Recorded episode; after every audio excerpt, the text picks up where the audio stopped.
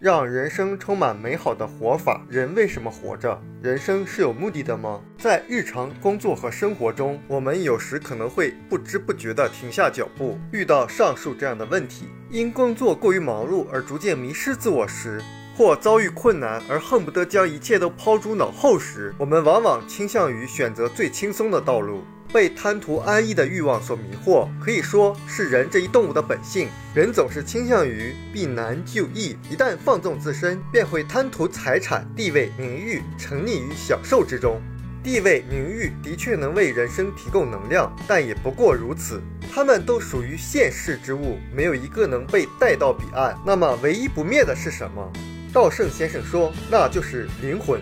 对于稻盛先生而言，人为什么活着这一问题的答案，就是在离世之时，灵魂比降生之时稍稍纯粹一点，哪怕只有一点点也好。带着稍稍美好、稍稍崇高的灵魂迎接死亡。人生在世，苦多于乐，正因如此，将人生中的苦难看作磨练灵魂的考验，这样的思想才至关重要。什么才是正确的？在无法确定未来、一切都变幻莫测的现代社会，最关键的就应该是对活法的追问，直面人为什么活着这一根本问题，找到哲学这一人生指针，是生存在当今这个混沌时代所必不可少的。将世间的磨难看作考验，将其视为磨练自身灵魂的大好机会。我们需要如此思考人生的目的和意义，每天坚持不断的自我训练，这才是使一个人的人生变得更为充实美好的活法。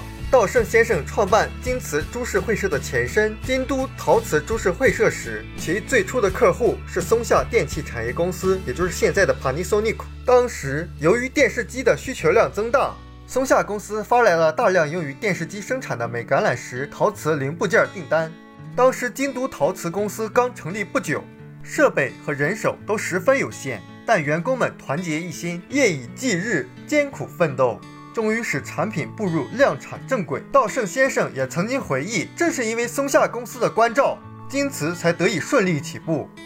但是，据说松下公司的订单，无论是在价格，品质上还是交货期上，要求都十分苛刻。然而稻盛先生却将这些辛苦和困难看作考验，反而非常感谢松下公司，因为松下公司锻炼了我们。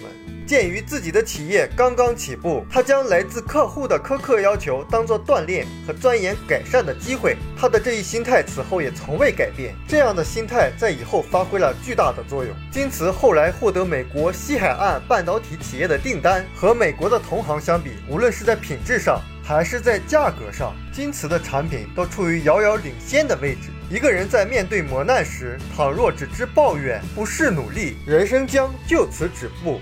必须将现世视为提高心性、磨练灵魂的修行道场。秉持这样的活法，其结果会反映在这个人的人生与工作的结果上。我们书友会希望用十五年时间，带动一亿人读书，改变思维，思考致富，和一千个家庭共同实现财务自由。快来加入我们吧！